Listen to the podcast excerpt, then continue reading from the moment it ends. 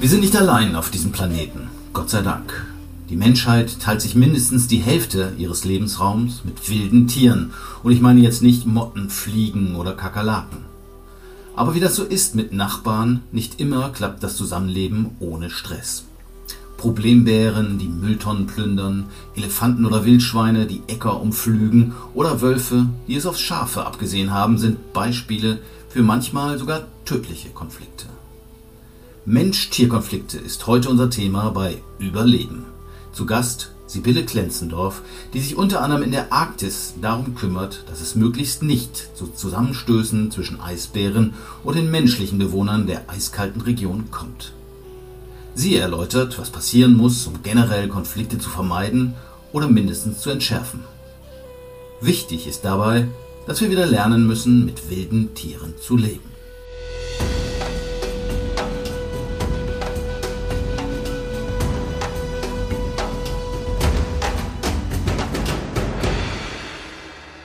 Hallo Sibylle, du arbeitest und hast gearbeitet lange Zeit mit Tigern und Großkatzen und kümmerst dich vor allen Dingen auch um Eisbären, aber auch um andere Bären.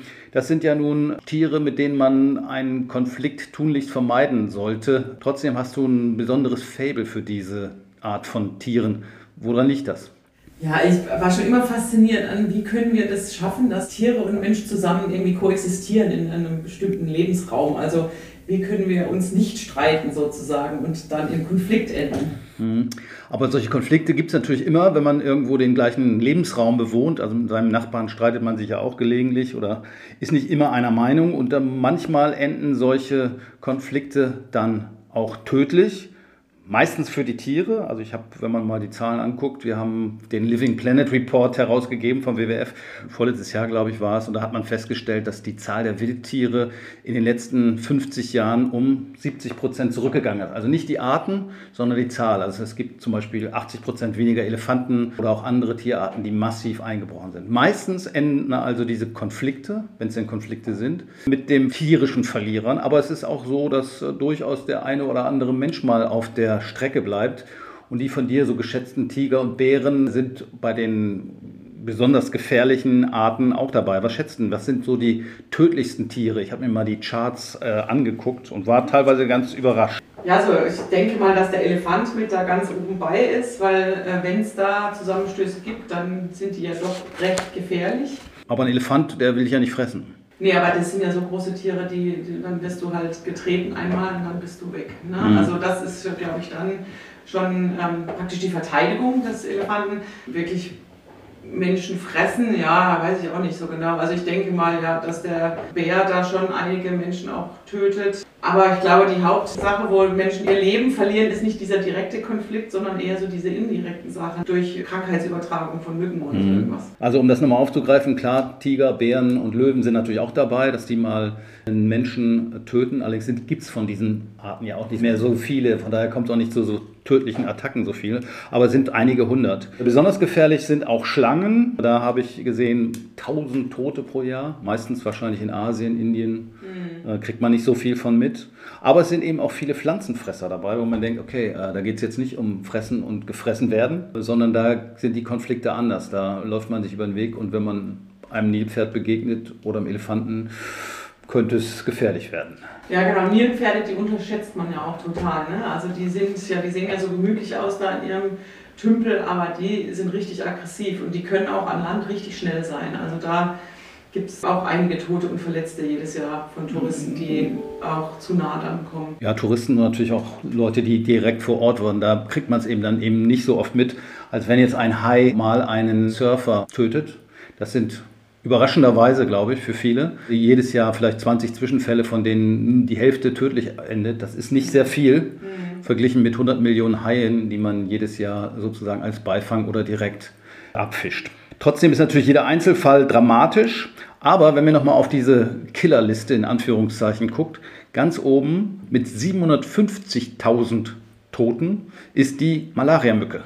Das heißt, die Mücke macht das ja nicht, weil sie einen Streit hat mit den Menschen, sondern sie überträgt Krankheiten. Das ist natürlich nochmal eine ganz andere Hausnummer, muss man sicherlich auch sagen. Grundsätzlich die Frage, was ist überhaupt ein Mensch-Tier-Konflikt? Wie würdest du das definieren? Ich arbeite ja an Eisbären und wir haben da eine Definition, wenn wir einen Eisbärkonflikt notieren, praktisch in unseren Daten, dann ist das entweder, wenn eben ein Mensch oder Tier verletzt oder getötet werden, aber auch sobald sich zum Beispiel das Verhalten des Tieres ändert. Also das heißt, wenn wir äh, den Bär daran hindern, dass er seinen täglichen Nahrungssuche los äh, verfolgt, dann ist das ein Konflikt, also auch für den Bär, weil der natürlich in seinem Überleben gestört wird. Also, das also gibt's, da gibt es dann schon Definitionen dafür. Kannst du mal ein Beispiel bei dem Bären, vielleicht mal ein Beispiel nach, wieso störe ich den Bären bei seiner Nahrungssuche? Wenn wir zum Beispiel in der Arktis dann mit dem Quad unterwegs sind und den bei, äh, wenn er gerade am, am Robbenloch wartet äh, auf eine Robbe und den dann praktisch vertreiben. Mhm, ne? okay. Das ist ein Konflikt jetzt für ihn. Oder wenn der Bär auf Nahrungssuche in einen Ort reinkommt und durch die Mülltonnen wühlt und mhm. wir natürlich dann sehr nahe kommen und beide äh, wegrennen, dann ist das auch als Konflikt praktisch notiert. Mhm. Das ist aber dann sozusagen die von euch definierte Situation als Konflikt. Ja. Sobald irgendwie einer zu Schaden kommt, ist es ein Konflikt. Sowas gibt es ja vielleicht auch nicht nur in der Arktis oder in Asien oder Afrika, also wo Elefanten ja in, in Asien oder Afrika sehr viele Felder zerstören zum Beispiel. Da kann man sich vorstellen, dass das ein Konflikt ist. Was ist denn hierzulande zum Beispiel so ein Thema? Bei mir im Garten ist zum Beispiel ein Fuchs. Der hat mir, glaube ich, jetzt inzwischen schon fünf Paar Schuhe geklaut, sie zerkaut oder nicht wiedergebracht. Ist das jetzt schon ein Konflikt oder ist das irgendwie irgendwas anderes. Ja, das musst du sagen, ob das ein Konflikt für dich ist, weil du schon fünf Paar Schuhe neu kaufen musstest. Ne? Also oft wird Konflikt dann auch einfach äh, definiert in dem Toleranzlevel der, der Leute. Also siehst du das als Problem oder nicht? Ne? Und bei manchen ist natürlich diese Toleranz viel, viel niedriger als jetzt vielleicht bei dir. Und die sehen das natürlich als Konflikt an und rufen dann den nächsten äh, Fuchsfänger und der nimmt den dann mit. Okay, also wahrscheinlich war ich nur zu faul. Ich fand das jetzt schon Konflikt. Hat irgendwann noch aufgehört. Wahrscheinlich hat er festgestellt, die schmecken nicht besonders. Aber klar, das ist natürlich eine Frage der Toleranz. Also ich hatte vor einigen Jahren war ich mal am Amazonasgebiet und da haben die Leute am Fluss auch gebadet und 100 Meter weiter lagen die Kaimane. Ich glaube, Kaimane sind es in äh, Lateinamerika. Also Krokodile sind zumindest ziemlich gefährlich für Menschen, aber das hat die Leute dort nicht weiter gestört. Und ich habe jetzt, ich habe auch mal gefragt, ja, habt ihr keine Angst, dass euch mal so ein Tier frisst? Nö, eigentlich eher nicht. Also ist auch eine Frage der Nerven, die man so mitbringt, oder?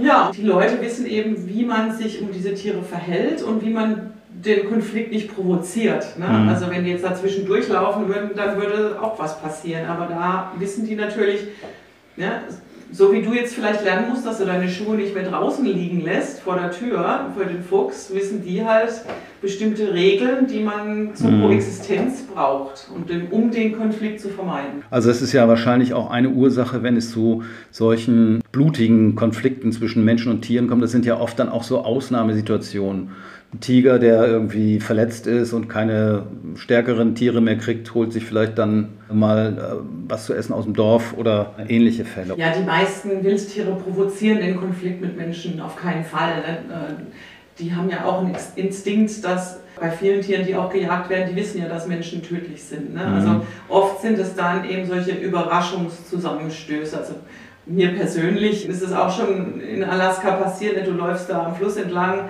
kommst um die Ecke und dann steht da eben ein, ein Bär, der nach Lachs fischt und mhm. ist überrascht. Okay. Und das ist eben dann so eine Situation, die tödlich enden kann. Vom Lachs in Alaska zurück nach Deutschland. Was ist denn hier, also mal jetzt abgesehen von meinem Problem mit dem Fuchs, was sind hier so die Hauptkonfliktfelder? Okay, an Wolf denkt man wahrscheinlich vor allen Dingen. Ja, also das ist natürlich das neue Thema. Also seit der Wolf stark wieder zurückkehren in Deutschland ist in den letzten zehn Jahren. Ne? Also wir haben ja jetzt auch starke Zunahme in allen Regionen von Wölfen und da kommt es natürlich, die Menschen sind das natürlich auch nicht mehr gewohnt, dieses Raubtier zu haben in ihrem Garten oder in ihrem Wald und das führt eben oft zu diesen Konflikten. Wo der Wolf schon immer war, ist es natürlich, dass sind die Leute das mehr gewöhnt. Aber jetzt ist bei uns natürlich eine ganz neue Situation. Mhm. Und als Naturschützer ist man ja so eine Art Mediator, ne? also kann man sich vielleicht vorstellen, wobei eigentlich ein Mensch-Tier-Konflikt müsste der Mediator eigentlich eine Pflanze sein, aber äh, gut, die hat man wahrscheinlich noch nicht gefunden. Was kann man tun, um solche Konflikte zu minimieren? Also wir erzählen ja manchmal auch mal so Stories, keine Ahnung, dass man mit Stinkbomben, also Elefanten-Stinkbomben, die Tiere davon abhält, Felder zu verwüsten. Kann funktionieren im Einzelfall. Bienen stellt man auf, Bienenkörbe auch gegen Elefanten. Dann habe ich gelesen, in den Sundarbans, also in Indien, malen sich die Frauen, wenn sie in den Wald gehen oder setzen sich Masken auf den Hinterkopf, weil Tiger angeblich immer von hinten kommen und deshalb nicht an die Holzsammlerinnen rangehen. Aber das sind ja doch so klein-klein Geschichten. Wie kann man das Problem insgesamt angehen? Ja, wir gehen eben an das Problem erstmal ran, um zu gucken, wo sind denn die Gründe für diesen Konflikt. Ne? Also erstmal liegt es am Lebensraum, der fehlt, sind es zu viele Tiere oder sind es einfach auch Lücken, in, wenn jetzt der Wolf zwischen dem einen Waldgebiet zum anderen muss, muss er dann wirklich durch ein Dorf durch oder durch einen Bauernhof. Also was ist denn die Ursache dieses Konfliktes? Und wenn du das dann ähm, hast, diese Ursache, dann guckst du, wie du das verringern kannst. Gibt es zum Beispiel wieder Aufforstung oder gibt es Schutzzäune, Elektrozäune, die die Schafe schützen, wenn der Wolf da eben vorbeikommt. Also man muss dann eben wirklich schauen nach den eigentlichen Ursachen und dann, wie mindert man diesen Konflikt. Ja, wie ist das dann zum Beispiel beim Wolf? Ich meine, gut, die Ursache äh, ist, okay, der Wolf frisst Schafe, wenn er sie findet oder wenn er sie kriegt oder Ziegen, vielleicht auch mal ein Kälbchen. Gut, dann kann man sagen, man bezahlt dem Schäfer oder dem Bauern einen Zaun oder einen Hütehund. Äh, aber es ist damit schon getan? Nee, es ist natürlich auch wichtig, dass es genug natürlichen Lebensraum gibt und in dem Lebensraum dann auch was zu fressen. Ne? Also, mhm. dass es da genug Wild gibt und dass es schwerer ist, eben die Schafe zu fressen wie das Wild. Ne? Das ist ja mhm. die Sache. Also wenn mhm. der Wolf dann das natürlich merkt, dass es viel einfacher ist, einfach auf die Schafweide, das müssen wir verhindern. Das ist dann praktisch die Ursachbekämpfung. Also diesen Zaun zu bauen, ist dann wirklich, um, das, um die, die Schwelle höher zu stecken, dass es dann doch wieder einfacher ist, im Wald einfach nach Nahrung zu suchen. Mhm. Was sagt ihr dann? Das, das sind ja die Konflikte haben ja einzelne Leute und die kann man ja auch verstehen. Also ein afrikanischer Bauer, dem der Elefant die Ernte versaut, dass der sauer ist und hinterher versucht, den Elefanten zu erlegen, kann man ja verstehen. Wie kriegt man das hin, dass man sozusagen für Verständnis mehr wirbt? Oder ist das auch dann kulturell wahrscheinlich sehr unterschiedlich? Ja, da kommt es dann wieder eben auch an die Toleranz ran. Also wie, wie gewohnt sind die das, dass dieser Konflikt besteht? Und wenn der Konflikt besteht, wie werden die unterstützt, damit es nicht an ihre Überlebensgrenze geht? Ne? Mhm. Also wenn der Bauer nichts mehr zu essen hat oder auch keine Einkommen mehr, dass er seine Familie über die Runden bringt, dann müssen wir natürlich als Gesellschaft, die diese Elefanten da wollen, unterstützen. Mhm. Und ja, also das ist so die, die Sache, dass die Leute vor Ort oder die Einzelnen nicht alleine gelassen werden mit dieser Situation. Dass wir da alle zusammen, um dieses Tier noch Existenz zu haben, ähm, dass wir da zusammenarbeiten müssen und nicht alle Einzelne dafür bezahlen praktisch. Ja, okay. Es hängt aber natürlich auch mit der kulturellen Situation zusammen. Du arbeitest viel in der Arktis. Ich glaube, der Eisbär ist ja für die Inuit auch oft so ein heiliges Tier, das man vielleicht aus rituellen Gründen vielleicht umbringt, aber sonst eher nicht. Hilft das oder erschwert das solche Schlichtungen eher? Ja, das hilft auf jeden Fall. Wenn das zur Kultur gehört, dann ja, die Situation, die Leute gewohnt sind, dann ist das was anderes. Aber gerade jetzt in der Arktis ändert sich ja im Moment die Situation rasend schnell. Dadurch, dass der Eisbär jetzt den Lebensraum verliert, das arktische Eis schmilzt und viel länger an Land sein muss und dann auch viel länger und öfter in Kontakt mit Menschen kommt, hat sich die Situation ja auch für die Leute drastisch verändert. Also von mhm. daher ist diese Toleranz und dieser Konflikt, der sehr, sehr, sehr, sehr selten war früher, das wird natürlich immer öfter. Und irgendwann kommt man dann an diese Schwelle, wo man sagt, nee, das ist jetzt zu viel oder das ist auch zu gefährlich, wenn der Eisbär durch den Ort mhm. geht und meine Kinder zur Schule gehen oder mhm. so. Ne? Dann, und dann muss man natürlich wieder Lösungen finden, wie vermeidet man diesen Konflikt. Also mhm. wir arbeiten zum Beispiel mit den Kommunen zusammen, dass bessere Beleuchtung in den Dörfern sind, dass die Leute eine Eisbärpatrouille haben, die Wache hält, wenn die wissen, dass die Bären an Land sind und guckt, dass der Bär gar nicht erst in den Ort kommt. Also das sind dann natürlich diese Konfliktvermeidungsstrategien, wo wir wissen, dass sich der Lebensraum des Tieres geändert hat. Stichwort Klimawandel äh, hat sich dadurch ohnehin auch möglicherweise an der Situation viel verändert für, für das Zusammenleben von Mensch und Tier. Weil durch den Klimawandel hat sich ja das Lebensumfeld verändert, also nicht nur vom Eisbären. Ist das also ein zusätzlicher Effekt des Klimawandels, dass es möglicherweise mehr solcher Zwischenfälle gibt? Für bestimmte Tierarten ja, ganz drastisch. Ne? Also für den Eisbär natürlich. Aber es gibt auch andere Sachen, zum Beispiel Elefanten in der Namib-Wüste, die dann nach Wasser suchen und in die Nähe von Menschen, die Brunnen haben oder sowas. Ne? Also das gibt es schon für bestimmte Arten wo der Klimawandel eben wieder das, das den Lebensraum so stark verändert, dass die Tiere eben andere Überlebensstrategien haben müssen. Das heißt, die Überlebensstrategie bedeutet dann vom Elefant, der Durst hat, der geht ins genau, Dorf der sucht nach Wasser und das ist dann in der Nähe der Menschen, die nach Brunnen bohren, weil es keine natürlichen Quellen mehr gibt. Mhm, okay. Dann sollten wir vielleicht auch nochmal über das Kostenthema reden. Also ich denke, wenn man jetzt hier in Deutschland einen Schäfer entschädigt, kann jetzt so viel auch nicht sein, oder ein äh, Bauern in Afrika. Ist das irgendwie in Zahlen zu fassen? Wie viel Geld bräuchte man oder wie groß ist der wirtschaftliche Schaden von solchen Zwischenfällen? Ja, das, die Zahlen gibt es, weiß ich aber ehrlich gesagt nicht auswendig. Aber wenn man allen Schaden so, zum Beispiel gerade von Wildschweinen in Deutschland an Landwirtschaft ist, das geht das in die Millionenhöhe. Also das ist schon, sind schon richtig ordentliche Beträge. Bei Wolf es auch ne, mehrere tausend Zwischenfälle mittlerweile, die entschädigt werden müssen. Also oft wird es jetzt dann noch durch Steuergelder finanziert. Aber bei, in manchen Gebieten muss man auch suchen, wie man das kofinanzieren kann, zum Beispiel auch durch, ich würde jetzt mal sagen, die, die Verursacher. Also wenn zum Beispiel eine große Firma Landwirtschaft betreibt in einem Gebiet, das dann einen Hauptlebensraum von Elefanten durchschneidet, also wie eine Teeplantage oder irgend sowas, dass die zum Teil auch für diese Entschädigungen dann aufkommen müssen. Also da muss es auch mehr neuere Instrumente geben, wie wir das finanzieren langzeitig. Also quasi einpreisen sozusagen, ja. also Internalisierung von Kosten. Wobei das Beispiel Wildschweine ist ja auch ein interessantes, weil die Wildschweine sind ja vor allen Dingen deshalb da, weil die Bauern massenweise Mais anpflanzen und das schmeckt den Wildschweinen und da können die Jäger sie auch nicht schießen oder wollen sie nicht schießen und deshalb haben wir anders als bei vielen anderen Wildtieren eine Wildschweinplage. Ja, und oft äh, ist eben auch wieder die Landschaftsplanung. Wo ist der Wald für die Tiere und wo sind dann die Felder, wo sie direkt daneben bauen und so.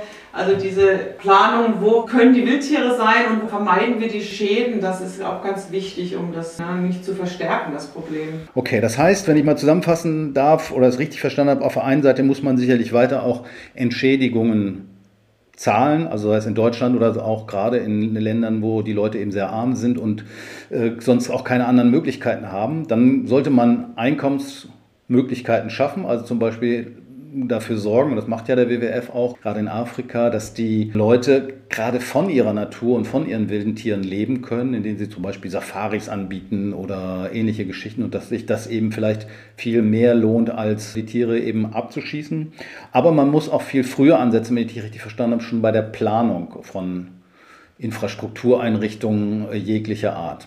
Genau, also früher, als ich am Tiger-Projekt gearbeitet habe, war das die, die neue Infrastruktur in Asien einer der Hauptthemen, wie wir zukünftige Konflikte vermeiden können, dass eben diese Verkehrsstraßen nicht durch die Hauptgebiete, wo noch Tiger sind oder, oder auch Elefanten eben oder dass du auch Grünbrücken sozusagen oder Korridore erhältst. Also einfach dieses große Bild für Landschaftsplanung und Konfliktvermeidung im Auge behalten dabei wenn ich einen Staudamm plane, muss ich dann schon überlegen, was sind da für, für Tiere? Das ist ja eine Umweltverträglichkeitsprüfung eigentlich, oder? Muss ich das erweitern um solche Themen?